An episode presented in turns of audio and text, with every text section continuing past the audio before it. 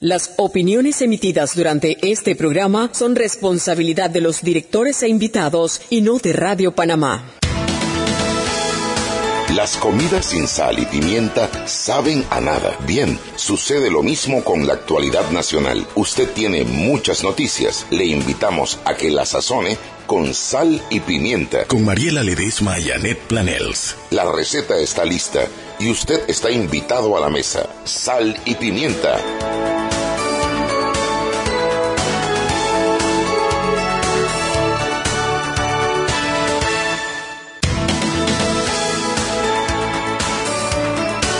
Tardes.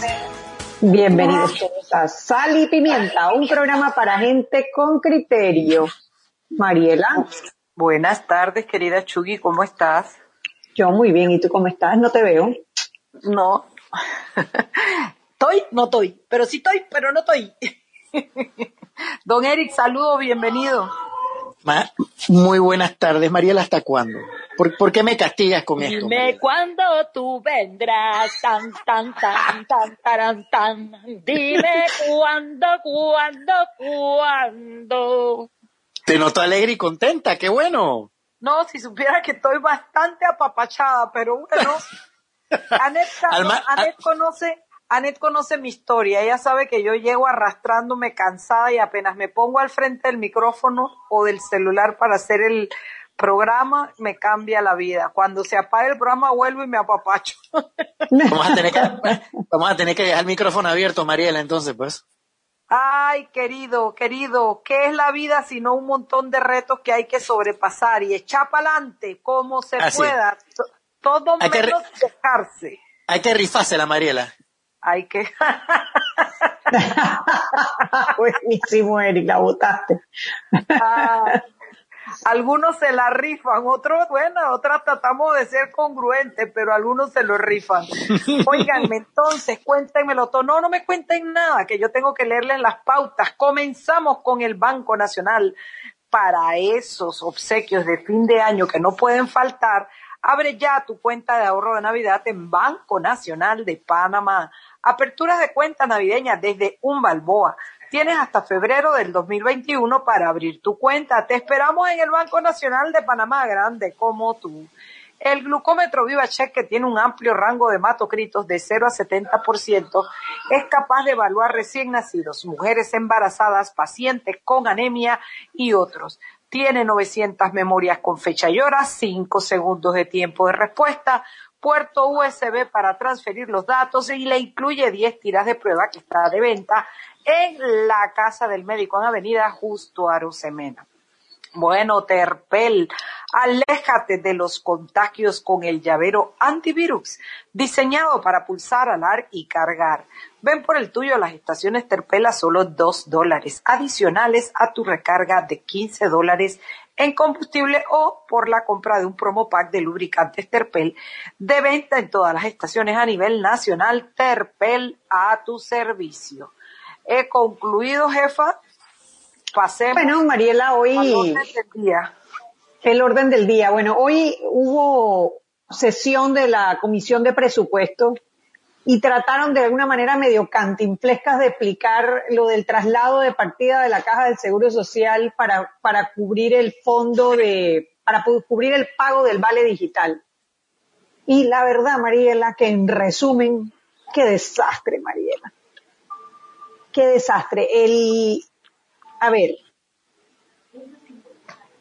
el, el vale digital, para poder pagarlo, que ya lo pagaron de hecho, necesitan una partida. Es algo así como lo de las planillas de la asamblea, que ya las pagaron, pero necesitan la partida supuestamente para pagarlas. Bueno, el vale digital ya lo pagaron, pues estamos hablando de septiembre, octubre, noviembre y diciembre. Son vales que ya, ya se fue, se fue, se pagó, se pagó. Bueno, ellos necesitaban una partida.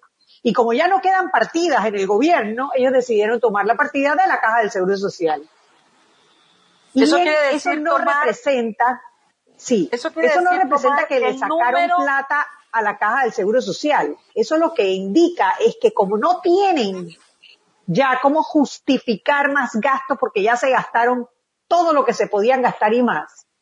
Entonces cogen la justificación del gasto de una entidad que no es parte del gobierno. Y ese es el gran pecado de esta transacción. Es una institución que es de los asegurados.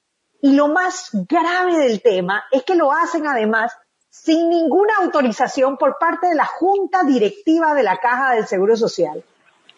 El subdirector estuvo esta mañana en TVN porque parece que están utilizando su nombre para hacer, para solicitar dinero, eh, y bueno, él, fue, él estaba aclarando que, que, nadie, que él no le va a solicitar dinero a nadie, así que, que si alguien les escribe diciendo que es él, pues que no le hagan caso. Y él negó categóricamente que se hubiese dado el traslado y a, la, a las horas, a las dos, tres horas, en la misma caja del Seguro Social emite un comunicado donde dice, sí, en efecto, hicimos el traslado, hicieron el traslado de partida. Pero eso no tiene nada que ver, eso no tiene nada que ver con el Seguro Social, eso es allá, tú sabes, el gobierno central para justificar sus gastos.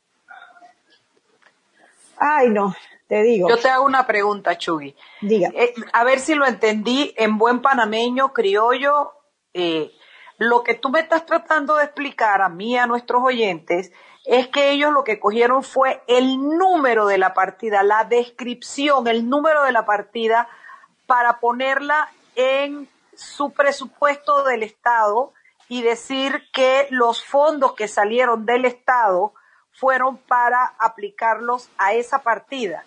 Conclusión, ellos no sacaron fondos de la caja del Seguro Social, sino el número de la partida fue lo que cogieron. ¿Eso es lo que me estás diciendo? Bueno, es que más allá, más, más allá de un número, las partidas son como si fueran gavetas. O sea, tú, tú dices, yo voy a recibir 100 dólares, entonces yo me voy a gastar 20 dólares en supermercado, 20 dólares en luz, 20 dólares en agua, 20 dólares en galletitas. Y eh, es como está asignado el dinero. Entonces, cuando el dinero entra, tú lo metes en cada gaveta y de ahí de cada gaveta sale para la luz, la gaveta del agua sale para el agua, la gaveta de la, de la comida sale para la comida. ¿Qué pasa? Se les acabaron las gavetas. Es decir, se acabó, o sea, gastaron más de lo que la ley de presupuesto les permite gastar. Entonces, para justificar el gasto, porque necesitas tú, cuando haces un gasto, tú lo tienes que justificar con la ley de presupuesto o decir, mira, tengo estos ingresos extra y por eso yo puedo gastarme esta plata. No, ellos se gastaron la plata, no hay los ingresos extra. Entonces dijeron, ah, bueno, la Caja del Seguro Social tiene esta, estos, estas eh, autorizaciones de la ley de presupuesto que como ellos no la usaron, yo las voy a usar. Es eso.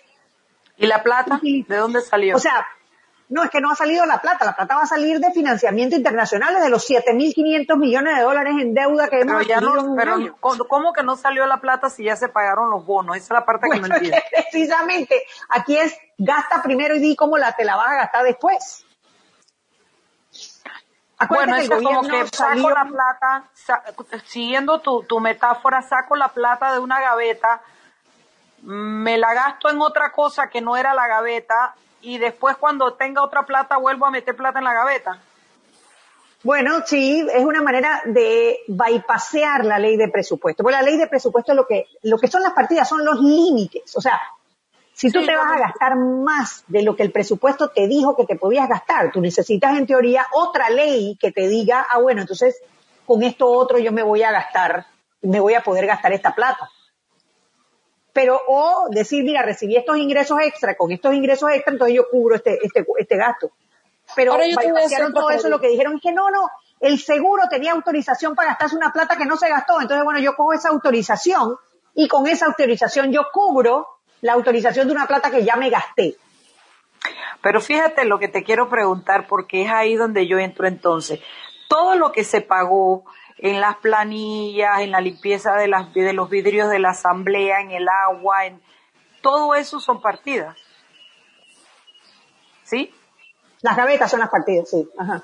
Todo eso que se compró, o sea, se gastaron más de las partidas porque usaron más partidas de, la que, de las que tienen disponibles con lo que yo digo, cuántas de esas partidas que usaron eran realmente necesarios hacerlas en este momento de la pandemia, el cambio de los carros, eh, la, la, vaina de la creación de imagen, la cuestión de la limpieza de los vidrios de no sé qué, la remodelación de no sé qué, esas también eran partidas y las usaron y claro, se quedaron sin partida. Dime si en mi ignorancia lo estoy diciendo bien, porque también generaron unos gastos que no tenían partida. Bueno, claro, obviamente con la, con la pandemia vinieron unos gastos que no estaban previstos en el presupuesto, que son precisamente el vale digital, las bolsas de comida, etcétera, etcétera, etcétera. Pero tú cuando eso pasa, tú lo que haces, bueno, entonces yo agarro de mi presupuesto y ya no me voy a gastar esta plata en esto, sino que la voy a redistribuir. Por eso son traslados de partida. O sea, no me la voy a gastar en, en, en, en, en imagen, no me la voy a gastar en, en, alquiler de camionetas, no me la voy a gastar en, en, celular, no me la voy a gastar, qué sé yo, en salarios. ellos lo que hicieron fue que igual hicieron lo de la imagen, los celulares, los carros y todo, y además los gastos de la pandemia. Exacto, entonces ahora para poder justificarlo legalmente, para que no sea un gasto ilegal, tomaron de la, de la Caja del Seguro Social el permiso para gastarse esa plata eh, como si fuera parte de una institución del gobierno central.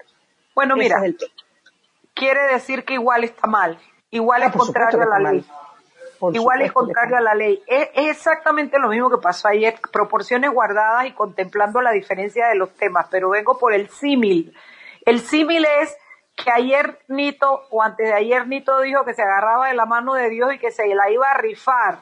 Y al final todo el mundo lo criticó porque creyó que era que se la iba a rifar si estaba contagiado. Y él dijo que no, que él se la iba a rifar por ahora porque no estaba contagiado. Y yo al final dije, está igual de mal que se la rife que si está contagiado, a que salga si no está contagiado cuando están recomendándole a la gente no salir. Es lo mismo que veo acá con esta partida. O sea, es, es, es, es ir contra lo que tú mismo planteaste. En derecho, hay una cosa que se llama la teoría de los actos propios, que dice que nadie puede ir en contra de sus decisiones porque las circunstancias, después que las tomaron, eh, eh, lo adversan. Tú firmas un contrato y dices voy a pagar 500 dólares mensual y después dices, ah, no, yo no voy a pagar mensual sino semestral porque, porque yo no sabía que la plata no, tú no puedes hacer eso porque es una, es un, estás yendo contra tus propios actos y es una figura que viene desde Roma es muy antigua y es muy utilizada en el derecho. Es lo mismo que está pasando acá. Aprueban una ley de presupuesto, generan un presupuesto, llevan y aprueban el presupuesto y después hacen lo que les da la gana. Van en contra de sus propias normas, de su propia ley y de su propio mandato. ¿Me explico? Así mismo es, así mismo. Don Eric. Oye, Anet, y, todavía nada de la Junta Directiva, Anet, no, no se sabe, ¿verdad? No de la junta directiva, disculpa. De la caja del Seguro Social. No, es, que esto, esto es una transacción que no los, no los contempla. Esto es, esto es Benicio con, con Mito, más nada. Pero no se han manifestado, no han dicho nada, no nada. No han dicho nada, eh, oficialmente no han dicho nada. La Caja del Seguro Social emitió un comunicado donde sí admite que hubo ese traslado de partida que esta mañana el subdirector negó, pero que eso no tiene nada, eso es, tú sabes, no temas del gobierno. pero eso entre Benicio, entre Benicio y Nito y Lao no tiene nada que ver. Bueno, es que eso, eso es lo más ridículo del tema, o sea, le, quitan una partida a la Caja del Seguro Social y la Caja del Seguro Social ni suena ni truena en esa, en esa fiesta. Lo, lo, lo, lo que me llama la atención es que uno simplemente hace un, una revisión de las redes sociales y de los medios y por todos lados hay noticias de que si no hay que si no hay insumos, que si los radiólogos, que si las enfermeras que no han cobrado, que y esta gente va votando la porque eso es votar la plata realmente, ¿no? Van votando la plata eh, hacia diestra y siniestra en plena en plena crisis sanitaria, o sea, olvidémonos del tema de la pandemia. Olvidémonos del tema del virus es una crisis sanitaria por donde usted lo vea, porque si ahorita mismito las salas están llenas de gente contagiada, enferma de COVID, eso le resta espacio a la gente que usualmente iba a atenderse a algún tema con los riñones, con el corazón, que si el oncológico, que si cualquier tema, trauma, accidente, lo que fuera. Entonces, es, un, es una crisis sanitaria en general. Entonces, vemos estas acciones por, por un lado y por el otro lado sale el presidente diciendo que él se la va a rifar y eh, esto está, de verdad que es, es, de locos, o sea, es de locos. Yo, yo, yo, mira, yo voy a hacer público una opinión mía de Eric Martínez y te lo comenté ayer, Anel. Yo siento que a Anito le pasa algo, en serio, en serio, en serio, yo siento que a ese señor de verdad que le pasa algo, porque no es normal, de verdad no es normal no, no me sale ni el chiste. de verdad, o sea, es, es, preocupante, de verdad que sí. Y lo que viene bajando, como dijo Mariel ayer, lo que viene detrás, pues, Dios mío, no quiero ni saber. Así que, pero no, es, es muy lamentable el, el, grado de irresponsabilidad, porque al final eso es lo que están demostrando. Están demostrando que son unos grandes irresponsables en el manejo del erario son irresponsables, a pesar de que dijeron siempre que ellos tenían la estructura y que tenían el tiempo que tenían los profesionales y que tenían... Y entonces, ¿en qué quedó? Mire, hemos llegado al punto que ya se nos olvida Martinelli, ya se nos olvidó Varela. O sea, esta gente se está ganando el premio a la ineptitud. Y sorry, yo sé que hay muchos PRD y hay mucha gente que trae en el gobierno que de verdad se está fajando. Pero concha, le vale, vale bestia que uno esté trabajando, esté dando lo mejor de sí y que por otro lado esté bien de este tipo de acciones es muy irresponsable, no solamente con el pueblo, sino con los mismos copartidarios y con la gente que trabaja en el gobierno. Muy irresponsable. Muy irresponsable. La verdad que, mira, eh, preocupa porque esa es la madurez con la que están manejando las finanzas del, las finanzas del país, ¿no? Y, si, si no respetan las finanzas del país, eh, chuleta, la verdad que estamos... No, vete un poquito más allá, Net. Si, de, si, si no respetan las finanzas del país y nos enteramos de esto, tira número de lo que no nos hemos enterado, pendeja. ¡Ay, Dios mío! por Dios. Por Dios. Tira número de lo que no nos hemos enterado. Lo has dicho muy bien, así mismo. Terrible, ¿no? Sí, muy fuerte, Pero muy bueno, preocupante. Eso es, eso es otro. Lo otro, bueno, las protestas que se están dando en el Nicolás Azolano. Nicolás Azolano es el principal hospital en La Chorrera y hoy médicos y enfermeras salieron a la calle nuevamente a cerrar la calle porque no les han pagado. Es, es, es, increíble, increíble cómo todavía tenemos ese problema de que no le están pagando al, personal de salud. O sea, en plena mira, pandemia. Mira, Net, eh, yo hoy estuve leyendo también en Twitter, que ese es mi, ese es mi, mi ambiente, muchos mensajes de gente eh, quejándose de la atención médica que han recibido sus familiares, algunos hasta han fallecido por, el, por la pobre atención, según explican ellos, ¿no? Obviamente no me consta, pero según muchos han dicho, por la pobre atención que han recibido por parte de las autoridades.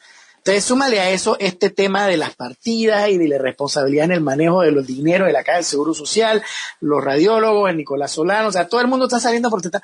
Aquí, en un principio, la gente tenía miedo del estallido social con el tema de los saqueos no, vamos a llegar a un punto en que el estallido social va a llegar porque la gente se va a hartar de ver que su gente se esté muriendo literalmente, porque una cosa es que se está muriendo de hambre, no, que se esté muriendo literalmente del COVID o de cualquier otra enfermedad por la irresponsabilidad en el manejo de la seguridad y la salud pública. Ahí va a estar el tema y pélenle el ojo a eso porque estamos muy cerca de esa cuestión, muy cerca.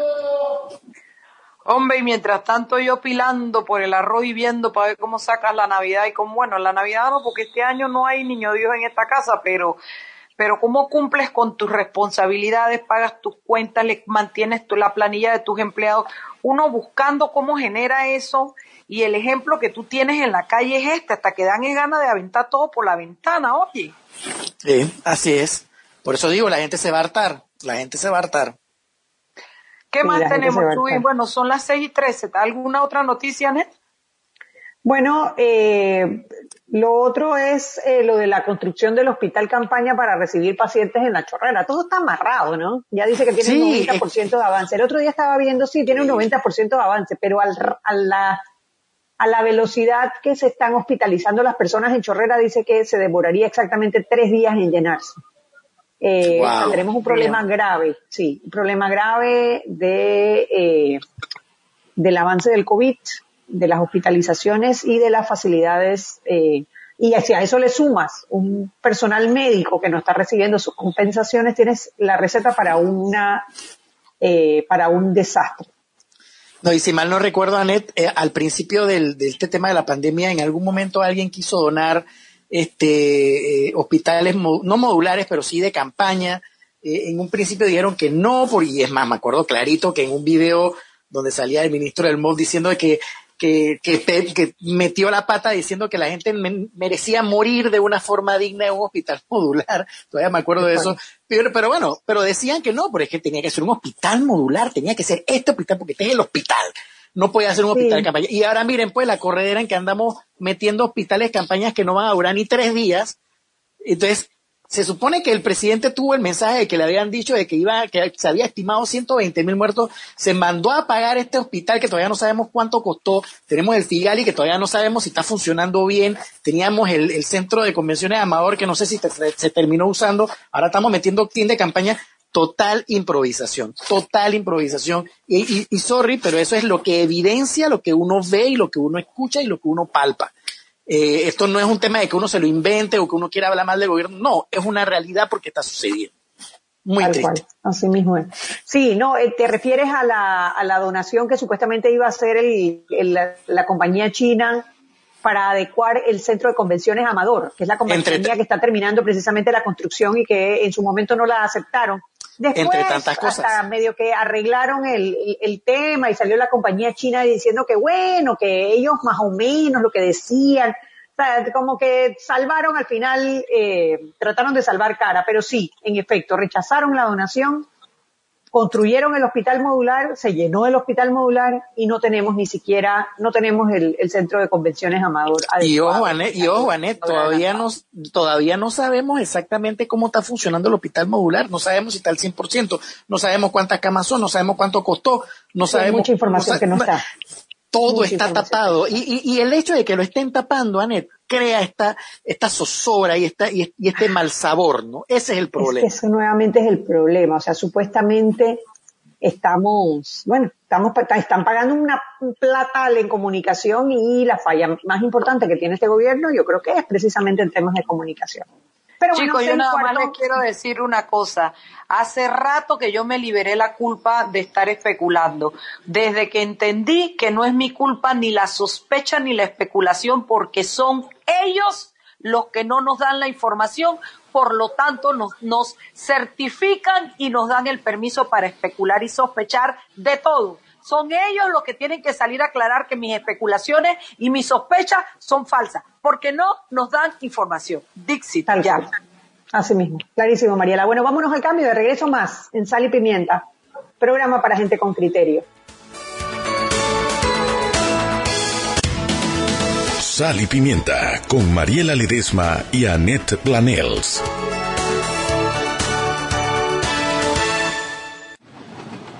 Como usuario del Metro de Panamá, sigue la guía del autocuidado. Antes y después de tocar alguna superficie de contacto en las estaciones y trenes, recuerda utilizar gel alcoholado o alcohol y al llegar a tu destino, lávate las manos con agua y jabón. Sigue la guía del autocuidado del Metro de Panamá.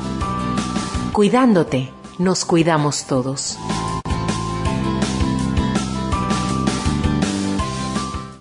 Atención panameños, cuando no estás en tu burbuja social, no rompas la distancia de dos metros.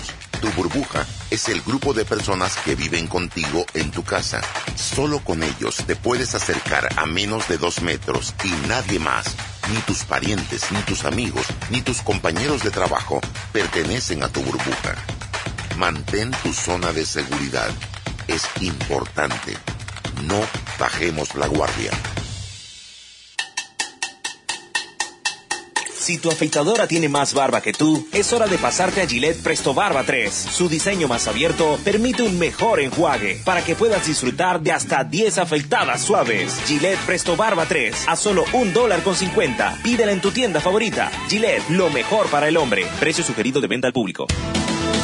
Sal y pimienta con Mariela Ledesma y Annette Planels.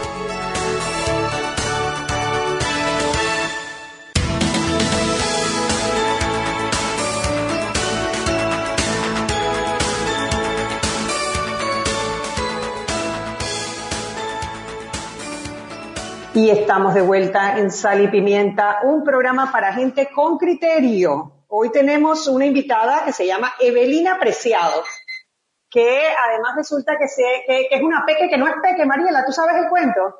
No.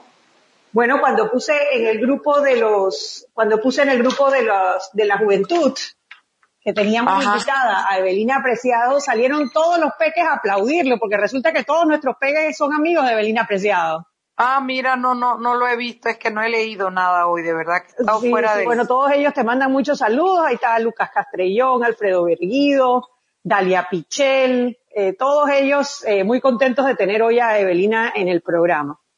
Gracias. Yo le pedí, sí, le pedí a Evelina que nos acompañara porque Evelina acaba de escribir un libro. Acaba de escribir un libro y está publicado no solamente físico, sino también en Amazon. Y a mí me pareció interesante porque cuántas personas pueden estarnos escuchando que tienen el deseo, la intención de escribir un libro y eh, muchas veces nos quedamos eso, en la expresión de deseo, cómo poder hacerlo realidad. Y me llamó la atención una muchacha tan joven, bueno, ya arrancó con su primer libro. Quería que nos contara un poquito de esa experiencia y después entramos un poquito a conversar sobre el contenido del libro. y para saber un poquito quién es Evelina, ¿no? Claro. claro Bienvenida, Evelina. Muchísimas gracias por esta invitación tan especial. Bueno, me llamo Evelina Preciado y la verdad es que siempre quise escribir un libro porque además de que sí me gusta mucho escribir, soy maestra y fui maestra de preescolar por dos años y maestra de primer grado por dos años. Y mi parte favorita del día era poder leerle a mis estudiantes y ver cómo a ellos les encantaban las historias y ver cómo niños así de chicos también podían ser creativos y muchas veces tenían las mejores ideas, o sea, cosas que ni siquiera a mí se me hubieran ocurrido, lo más creativo. Y dije, yo algún día tengo que escribir un libro. Y la verdad es que esto pensó como un, un proyecto pandémico, de esos en, en los momentos en donde estábamos todos encerrados en nuestra casa y yo decía, necesito encontrar algo que hacer o me voy a volver loca. Y bueno, me senté y la verdad es que antes de escribir este cuento pasé por varias ideas, en mucha, mucha lluvia de ideas, mucho dibujo, lo que sea que se me ocurriera que me pudiera ayudar a tratar de organizar mis ideas. Y dentro de esas experiencias, busqué mucho dentro de lo que era mis cosas favoritas cuando yo estaba chica, porque si voy a escribirle a los niños, tengo que pensar en, en qué cosas le gustan a ellos. Y cuando yo estaba chiquita, a mí me encantaban las piñatas me parecía lo más cool.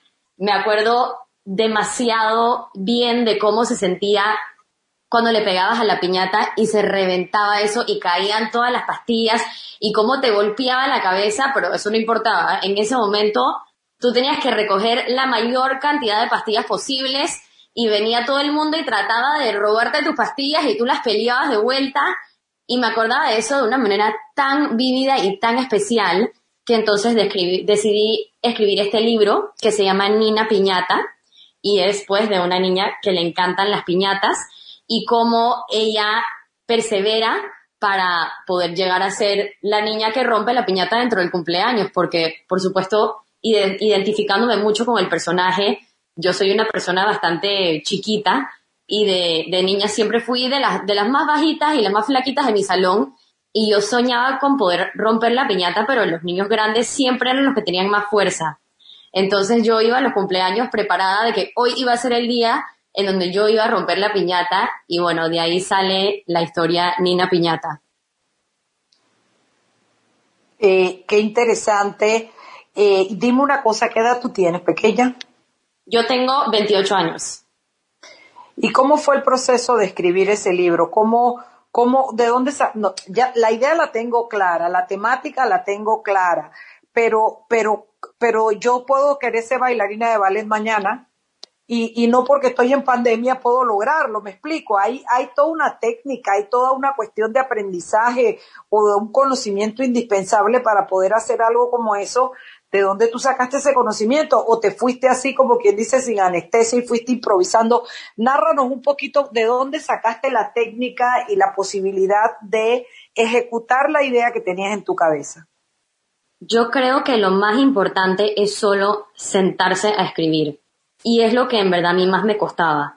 Porque a veces es, un poquito de tortura sentarte en un escritorio y solo ver la página en blanco y decir cómo empiezo, qué escribo, de qué voy a hablar. Y, y antes de escribir este cuento, yo empezaba con otras ideas. O sea, mi primera idea fue que quería escribir sobre un niño que estaba como adicto a la tecnología, porque lo veía mucho en mis estudiantes, niños que solo querían estar en la computadora y en el iPad todo el día. Y entonces quería escribir un libro sobre eso, un niño que estaba súper pegado a la tecnología y que un día se va la luz de su casa y tienen que encontrar algo más que hacer. Y es una idea que sí se me ha quedado en la cabeza, creo que algún día escribiré sobre eso, pero el cuento como que no me llevaba a ninguna parte. Yo, yo la verdad es que nunca fui muy de tecnología, entonces como que no me lograba identificar con ese personaje. Y creo que por eso fue que lo dejé a un lado.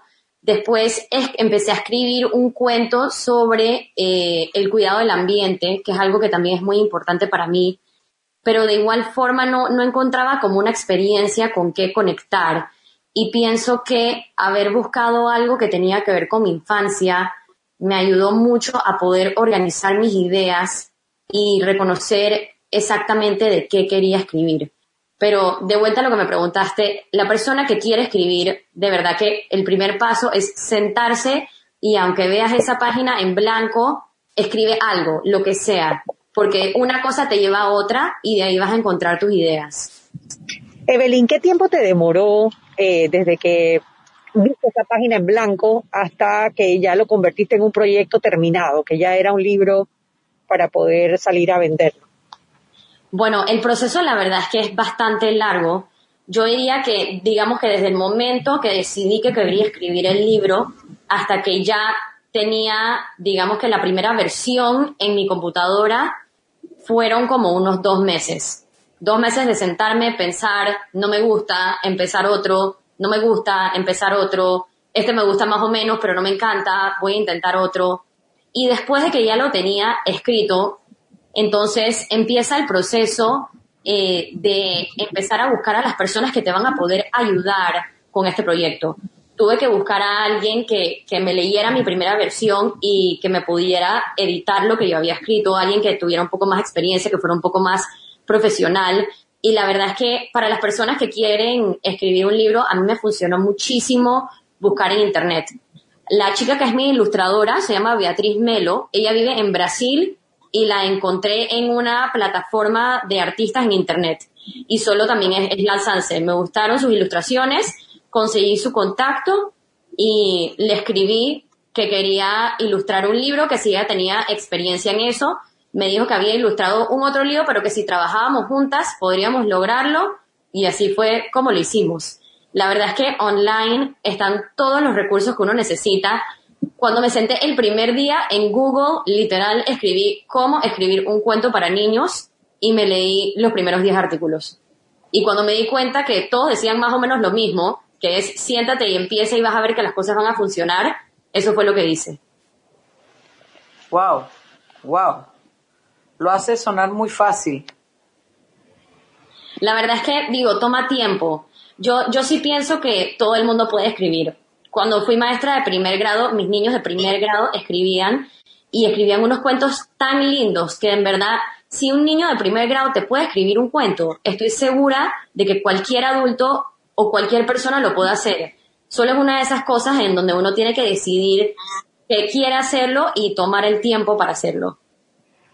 Y dime algo, Evelina, el costo para hacerlo es algo cuando te metes en eso que va a requerir que tengas dinero, que va a requerir de mucho esfuerzo económico. ¿Cómo anda eso? Yo creo que eso depende de lo que quieres hacer. Em, hay opciones para todo. Eh, uno lo puede hacer bastante como homemade, digamos, en donde todo tu equipo quizás logres conseguirlo en Panamá o te puedes ir súper profesional a buscar una empresa que te quiera publicar tu libro el mío eh, lo publiqué yo independientemente, o sea, como les conté, escribí mi libro y por separado busqué un editor y busqué a mi ilustradora, eh, pero es, es, es bastante tiempo, más que nada, o sea, tener que sentarte a leer y entender en verdad cómo se hacen las cosas. También eh, trabajando en un colegio tuve la oportunidad de conocer a varios otros autores eh, a Tere Domínguez, no sé, no sé si la conocen, ella tiene un libro súper bonito. La historia de cáncer. Bueno, sí, pero también tiene publicado un libro de, de un cuento para niños. Ah, no, yo sé que ella tiene una, una, un libro de cáncer, es lo que, es lo que conozco de ella. Sí, bueno, recientemente ella publicó también un, un cuento para niños, también Mario Pérez tiene un libro para niños un poquito más grandes, eh, Jorge Chanis, eh, Stuart, em, hay, hay bastantes eh, autores panameños que la verdad es que yo no conocía hasta que me metí yo misma a hacer este proyecto y, y la verdad es que me ha gustado muchísimo. También hay una ilustradora, se llama Nikki Walsh, ella es panameña, también ilustra cuentos aquí en Panamá y ella me apoyó muchísimo cuando tenía preguntas sobre qué, le pido a mi ilustradora, eh, cómo, cómo funciona esto, en qué formato tengo que tener los documentos para poder subirlos a Amazon, porque también toda la parte de la subida a Amazon es un mundo. O sea, uno se mete ahí, hay tantas opciones y tantas cosas que uno puede hacer que en verdad hay que como que digerirlo para decidir qué es lo que uno quiere hacer. Ok, vamos a hacer aquí una pausa, son las seis y media, vámonos al cambio. De regreso hablemos un poquito sobre esa parte del Amazon. ¿Cómo, cómo entre todas esas opciones, qué alternativas tiene uno para poder poner un libro a Amazon? Vámonos al cambio.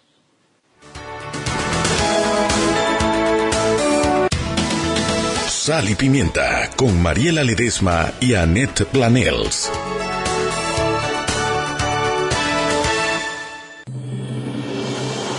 Para esos obsequios de fin de año que no pueden faltar, abre ya tu cuenta de ahorro de Navidad en Banco Nacional de Panamá. Aperturas de cuentas navideñas desde un balboa. Ahorra como te sea más fácil.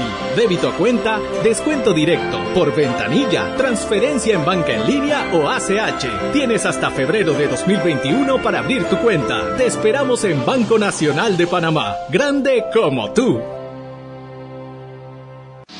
Si buscas el máximo cuidado de la piel de tu familia, Único desarrolló el nuevo papel higiénico Único hipoalergénico. Sus suaves fibras fueron diseñadas para proteger hasta las pieles más sensibles gracias a su máxima suavidad. Protege a tu familia con el nuevo Único hipoalergénico que está dermatológicamente comprobado.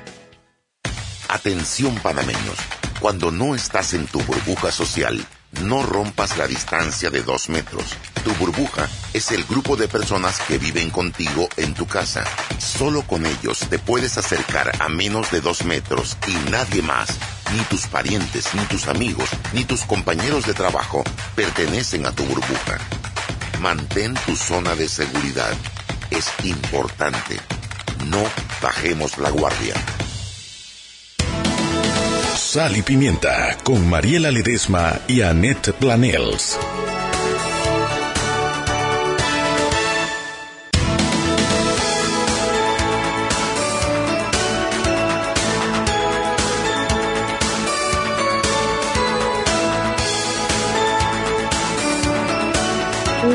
Estamos de vuelta en Sal y Pimienta, un programa para gente con criterio. Hoy estamos con Evelina Preciado, estamos conversando sobre su libro Nina Piñata. Nina Piñata, un proyecto de, es un libro para, para niños eh, que escribió ella y que nos estaba contando en el bloque pasado eh, cuál, eh, cómo había sido el proceso para escribir el libro quedamos en la parte de Amazon. Y yo creo que esa, es una parte bien interesante, ¿no? Porque ¿cómo hace uno desde aquí, desde Panamá, para escribir un libro y ponerlo a disposición? Porque eso te abre las puertas del mundo, te abre las puertas de todo el mercado latinoamericano para, para, para tu libro, ¿no? ¿Cómo, ¿Cómo haces para poder ponerlo a disposición de Amazon? Bueno, Amazon tiene eh, un servicio que se llama Kindle Direct Publishing. Entonces, ellos justo abrieron eso para que cualquier persona pueda crear un libro, subirlo a Amazon y poder venderlo globalmente. Porque no sé si se acuerdan, pero Amazon originalmente era una plataforma especialmente para libros y entonces de ahí fue creciendo a lo que es hoy. Entonces, si uno se mete a Kindle Direct Publishing, la verdad es que ellos sí ahí te dan buenas instrucciones de qué es exactamente lo que tienes que hacer. Yo, porque quería hacer más que nada un libro que podía publicar aquí en Panamá. Yo empecé mi libro pensando que solo lo iba a tener a disposición del mercado panameño. Entonces me enfoqué mucho en, en lo que iba a ser un libro que, que uno compra, digamos, en una tienda o, o que puedes comprar por Instagram o cualquiera de esas cosas. Y una vez que vi que era una posibilidad para mí poder meterlo en Amazon, definitivamente fue una buenísima noticia porque si, o sea, alguien que está en India puede comprar mi libro, o sea, donde sea, en todos los Amazons, globalmente lo puedes publicar. Entonces, eh, ahí fue empecé a pensar un poquito más en que quería subirlo a, a Amazon. Y entonces, una vez que estás en Kindle Direct Publishing, ahí te dicen todos los lineamientos que tiene que tener tu libro para que tú lo puedas subir. Más que nada son detalles de que tienes que saber en de qué tamaño va a ser tu libro, los márgenes, cosas bien detalladas que honestamente yo ni había pensado antes. O sea, yo antes de empezar todo este proceso yo pensé, me siento en una silla, escribo un cuento, se lo doy a alguien, hace los dibujos y se acabó. Pero la verdad es que sí hay bastantes pasos que tomar si quieres llegar a publicar un libro que puedas vender internacionalmente y que, y que quieres que en verdad sea algo que niños o adultos alrededor del mundo eh, puedan tener ese acceso a él, especialmente si lo estás haciendo self-published o independientemente, en donde no vas a tener eh, una casa, digamos, que te ayuda a hacer todo el mercadeo y a subir tu libro y a hacer todas esas cosas que, que en verdad cuando lo haces independientemente toman bastante tiempo. ¿Qué esperarías ahora con este libro? O sea, ¿qué, esperarías que pase? Eh, ¿Dónde lo quieres ver? Eh, ¿A dónde lo estás ofreciendo? Bueno, ahorita mismo, eh, más que nada por Instagram, por, por el tema que, que les conté de, de, estar trabajándolo independientemente. Sin embargo, sí estoy hablando con, con varias tiendas aquí en Panamá para poder tenerlo ahí. Eh, cuando yo empecé a escribir este libro, en verdad, más que nada, era porque me, a mí me encanta leer y, como les conté, yo siempre, yo veía a, a cómo mis estudiantes, cómo les encantaba a ellos que les leyeran cuentos y, es algo que en verdad quería poder compartir, porque un niño que lee es un niño que se educa y no siempre hay que leer de ciencia o, o, de temas, digamos, que son como más profundos, sino que los niños aprenden del amor de la lectura mediante los libros que ellos les gustan. Y una vez que aprenden a leer y que encuentran los libros que les gustan, se van moviendo a diferentes temas y así es como en verdad pasa el crecimiento. Y quería ser uno de, que mi libro fuera uno de esos pioneros, pues que hace que un niño le guste leer y, que en verdad pueda gozar de su tiempo con un libro. Sí, la verdad que yo tengo, bueno, lo, los mejores recuerdos de los primeros libros que leí, ¿no? Me acuerdo uno que se llamaba Las zapatillas rojas que me iba en los recreos a la biblioteca a leerlo porque no me lo prestaban para llevármelo a la casa y yo nada más esperaba que sonaba el timbre para ir a la biblioteca para poder leerme el libro. Eh, y ahí fue que empezó como mi amor por la lectura. Yo a veces, no sé, a veces pienso que eso lo están perdiendo los muchachos hoy en día con tanto, hombre, con tanto internet, con tantos juegos eh, digitales, como que ya no se ve ese, no sé, esa pasión por los libros que quizás nosotros todavía pudimos vivir. Sí, pero sabes que, que, te, que te, te, impresionaría porque yo creo que es más que nada que ellos tienen que encontrar lo que les gusta. Un niño que encuentra un libro que, que le gusta, así como nos estabas contando sobre tu experiencia, es un niño que se va a leer ese libro 100 veces. O sea, yo me acuerdo de libros que yo dije que los leía, pero mentira, o sea, ya me los sabía de memoria y no me iba pasando las páginas porque ya me lo había aprendido de lo que me gustaba y tanto que me gustaba leerlo. Entonces, pienso que, que es algo entre que los chicos encuentren algo que verdaderamente les gusta y, y saber cómo, cómo alentarlos a que continúen leyendo en la escuela, en la casa, porque ese refuerzo positivo de verdad es lo que, lo que crea el cambio en ellos. ¿Qué tal Yo, si nos dices, por ejemplo, cómo funcionó para ti eh, enamorarte de la lectura cuando estaba chiquita? Yo creo que muchas, muchas mamás que pueden estarnos escuchando estarán pensando cómo hago yo para que mi hijo se enamore de la lectura, qué le hago, cómo lo motivo. Eh, ¿qué, ¿Qué tuviste tú que marcó la diferencia? Yo creo que es más que nada ver que le gusta. Por ejemplo, yo tuve un estudiante que no, no le encantaba leer. Cuando nos tocaba eh, el tiempo de que leyeran independientemente o que leyéramos en grupo, yo veía que él se aburría y, y que no, no, no le funcionaba muy bien. Y lo que hice fue que empecé a investigar un poquito sobre qué le gustaba. Y sabía que una de las cosas que más le gustaba era el fútbol. Y eh, fui a la biblioteca y le saqué un libro de Messi.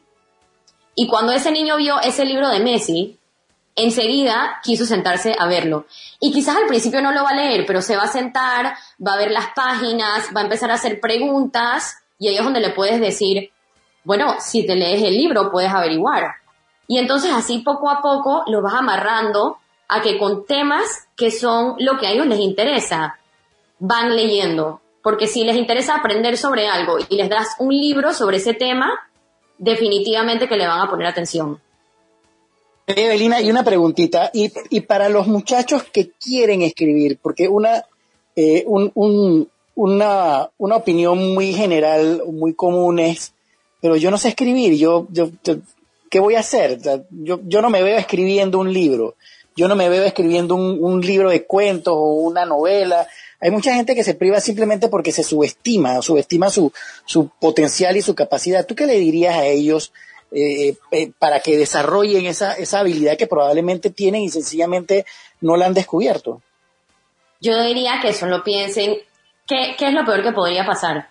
Si estás en tu casa, y estamos en medio de una pandemia, así que la verdad es que no deberías estar saliendo, eh, y agarras una hoja de papel y solo te pones a escribir sobre temas que te gustan, lo que peor que puede pasar es que digas, en verdad, creo que no me provoca. Y bueno, otro día lo intentas de vuelta, pero creo que mucho de lo que nos frena es el miedo y no necesariamente, no necesariamente miedo de, de el fracaso, pero como que el miedo de sentirse que voy a gastar mi tiempo o de que en verdad no vale la pena. Y es una de esas cosas en donde solo hay que, hay que sentarse a intentarlo. Y si, si uno tiene una buena idea o si uno tiene una idea que a uno le parece buena, probablemente van a haber otras personas que opinan igual. Entonces, yo pienso que solo hay que sentarse y hacerlo, que sí es lo más difícil. Pero una vez que uno toma ese paso, de verdad que las cosas empiezan a fluir de una manera increíble. Y en Panamá hay talleres de, redacción. Sí, em, yo creo que me parece haberlo visto en Instagram uno hace poquito, eh, hay muchos maestros de, español, de inglés, de, cualquier idioma, que dan clases, digamos, de esos idiomas, pero dentro de eso también incluyen clases de lectura y clases de, escritura. Y pienso que cualquiera de esos puede ayudar. Yo sí pienso que el que busca encuentra porque yo no tenía idea que habían otros autores panameños y cuando me empecé a meter en esto, encontré a toda esta gente que me ha ayudado un montón y que me han dado una buena guía de, de cómo yo hacer mi propio proyecto. Entonces, yo pienso que todo el mundo que escribe le encanta saber que otra gente escribe. Así que cualquier persona que esté escuchando y que quiera un poquito de ayuda o que le interese escribir, no duden en contactarme. Eh, lo pueden hacer por Instagram, es Nina Piñata con la rayita abajo eh, y sin ningún problema. A mí me encantaría poder ayudar a quien sea que está interesado en poder hacer un proyecto como este, porque la verdad es que es algo que queda para siempre. ¿Desde, cuándo, ¿Desde cuándo tienes el libro en, en, Amazon? Está en Amazon desde la semana pasada. ¡Wow! ¿Se ha vendido? Sí, por ahora la verdad es que me ha ido bastante bien. Más que, nada, más que nada aquí en Panamá. Eh, por todo esto del COVID, la verdad es que ha sido un poquito complicado porque yo mandé a imprimir las copias que voy a tener aquí en Panamá, en Colombia, por el hecho de que la verdad es que sale mucho más económico. Mucho más barato, sí. Exacto. Y eh, el tema de aduanas, la verdad es que está demorando un poco, pero ya para el lunes debo tener las primeras copias en mis manos. ¡Ay, qué emoción! Todo el mundo que ya ha ordenado libros eh, los va a tener en sus manos, que la verdad es que aquí en Panamá ya han sido más de 400 libros, así que estoy... ¡Wow! ¡Wow! Oye, te felicito, qué emoción. Evelina, Sí, sí, sí, sí. que es una cosita y resulta que es, todo un evento. sí, hay que trabajar duro, pero por eso mismo, yo no hubiera podido hacer esto sin todas las personas que me han apoyado. Así que busquen su apoyo, que sí se puede, y toma tiempo y toma bastante trabajo, pero el que quiere puede. Oye, Belina, y empezaste por libros de niños, ¿verdad? ¿Tienes planes para, para, para hacer libros para, para, para adultos? Creo que, ya probaste. creo que no me cerraría la idea. Em, yo estoy súper metida pues en, todo el tema de la educación y pienso que quizás escribiría un poco sobre mi experiencia sobre eso.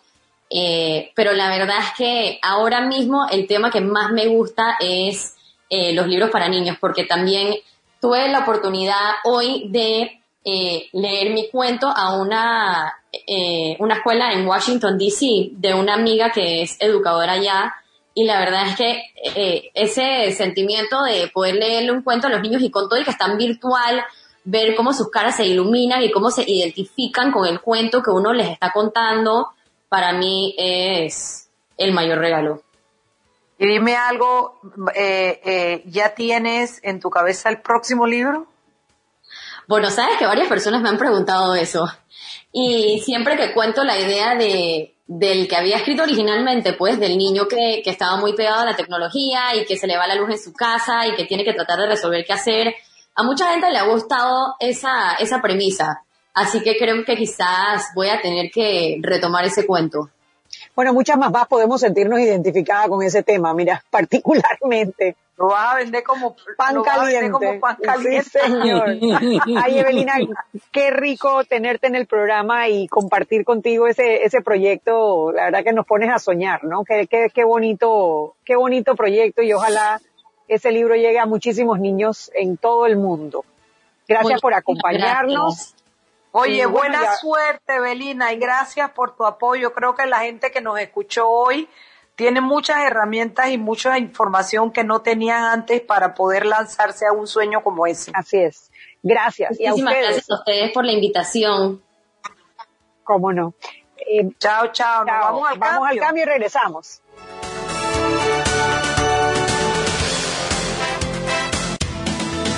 Sal y Pimienta con Mariela Ledesma y Annette Planels.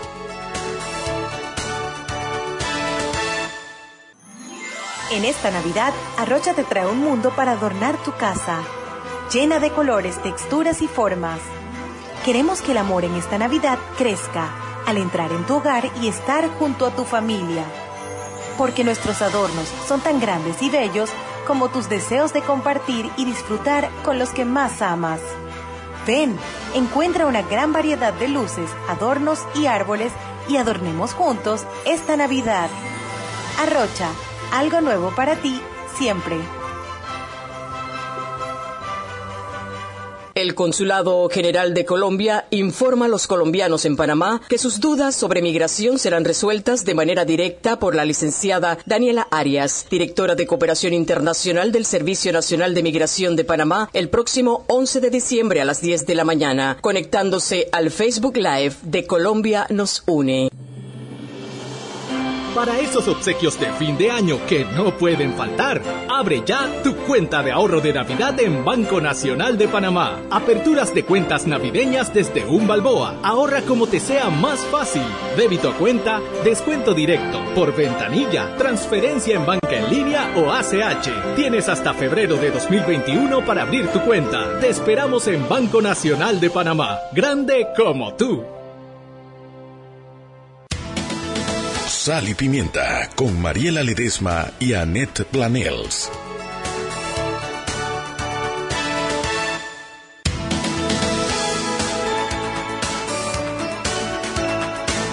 Y estamos de vuelta en Sal y Pimienta, un programa para gente con criterio. Hoy tuvimos invitada a Evelina Preciado, eh, que escribió este libro, Nina Piñata, y más que, más que la, la ternura del cuento, eh, toda la historia y el proceso que escribió, pues realmente eh, yo considero que ha sido de mucha utilidad para mí, para todo el que esté en la casa y escuchando, y, y al final creo que esto, bueno, su experiencia es parte de ese, de ese acervo que la lleva a tener la posibilidad de hacer un sueño realidad. Yo creo que lo que podemos hoy, bueno, Eric, Chuy se tuvo que ir, esto, pero quedamos Eric y yo, y yo creo que lo que viene ahora sería con qué te quedas tú, Eric Martínez. Mira, a pesar de que arrancamos el programa con un tema bastante, bastante triste, ¿no? Porque es la verdad, o sea, puede, puede ser frustrante, pero en el fondo, pienso yo, es más triste que otra cosa. el tema este del, del, del, uso de los fondos de la Caja de Seguro Social, siento yo que el haber tenido como tema medular eh, a esta muchacha Evelina, creo que, creo que fue una bocanada de aire fresco para momentos en los que estamos sumidos en situaciones muy, muy lamentables. ¿Y por qué es una bocanada de aire fresco? Porque nos da esperanza, o sea, nos da esperanza de que hay una juventud que, que, tiene muchas ganas de surgir, que tiene mucho, mucho interés en salir adelante, eh, que utiliza sus herramientas, que aprovecha sus conocimientos y lo hace de forma productiva y en cosas buenas.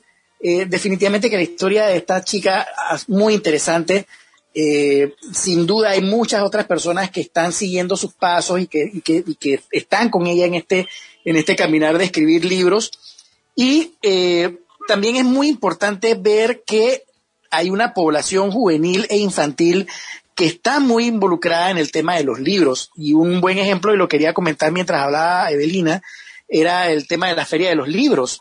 La Feria de los Libros se llena de niños, es impresionante. Y es como decía ella, si uno logra encontrar aquello que le apasiona y le gusta a un niño, ese niño por sí solo va a leer un libro, no lo tienes ni que obligar. Entonces es cuestión nada más de escucharlos, no imponerles. No es tampoco que le vas a llevar un libro y le vas a llevar eh, 100 años de soledad y bueno, léete o, el Don Quijote. No, escúchelo, véalo, eh, analice cuáles son sus gustos y por ahí se va y seguro su hijo le va a gustar la onda de la lectura y cuidado y hasta termina escribiendo. Con eso me quedo.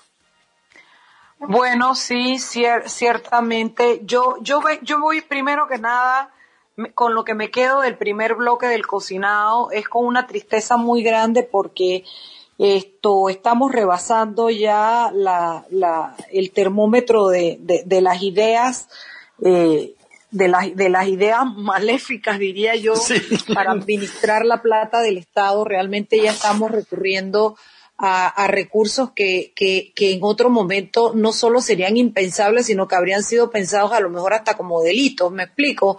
Y yo, eso a mí me tiene muy triste porque estamos en una escalada de creatividad maligna que, que, que, que, realmente me preocupa, realmente me preocupa. Y hay algo que no estamos viendo y es el hecho de que cuando tú tienes un Estado de Derecho hay normas, hay reglas, hay leyes que tú tienes que cumplir. Si tú te sales de ahí, tú no estás en un Estado de Derecho. Tú no, tú puedes haber sido un salir como presidente elegido y diputado y representante alcalde por, por votación popular, pero si te sales de la vía del derecho, estás yendo más hacia una dictadura que hacia un Estado de Derecho, aunque haya sido electo popularmente. Eso es lo que me preocupa. Es, cuando Ricardo Martinelli eh, fue presidente, yo sufrí y después padecí la pérdida de la institucionalidad. Creo que ese es el sello que yo le daba a Ricardo Martinelli, la pérdida de, la institucionalidad. En el, en, con, Cortizo, donde yo voy, yo lo que estoy viendo es cómo nos salimos cada vez más del margen de la senda del, de lo correcto, de lo que hay que hacer para inventariar, para hacer malabarismo, para, para crear ideas, pero en, en negativo que después que esta pase, yo quiero que tú me digas, después de estas ideas, cómo se recogen, cómo tú le exiges a un futuro que no, a un futuro mandatario que no haga tal o cual cosa si en este, en este gobierno se ha hecho cualquier locura. Eso me preocupa. Y bueno, Nina Piñata me encantó. Eh, creo que es la posibilidad de que eh, eh, veamos una manera de, de, crear sueños, de llegar a ellos. Lo que más me gustó es ver cómo esta muchacha eh, pues lo hizo de, de cero, de, de, no tener idea, de, de simplemente por la vocación y las ganas de escribir una historia que le llega al alma, que la identifica y cómo lo demás fue saliendo por añadidura, lo cual corrobora lo que siempre me dicen que es que uno tira la idea, la lanza al universo y el universo después confabula para que tú la logres. Entonces fue una, fue una bocanada de aire, como dijiste, fresco. Me alegro muchísimo de haberla tenido y creo que es una experiencia que, que, que, que mucha gente va a poder eh, sacar de ella lo positivo y, ¿por qué no? lo inspirador también, Eric Martínez. Así es, así mismo es. Bueno, señoras y señores, llegó el final de este programa. Tenemos que despedirnos. Mañana es viernes de Peque. Tenemos a dos de nuestras pequeñas con un tremendo proyecto que están haciendo, que es un proyecto social. Así es que los esperamos mañana, Eric. Nos vemos. Cuídense. Hasta mañana. Chao. Hasta mañana. Gracias, Jimmy. Gracias a todos los oyentes. Chao, chao. Bye.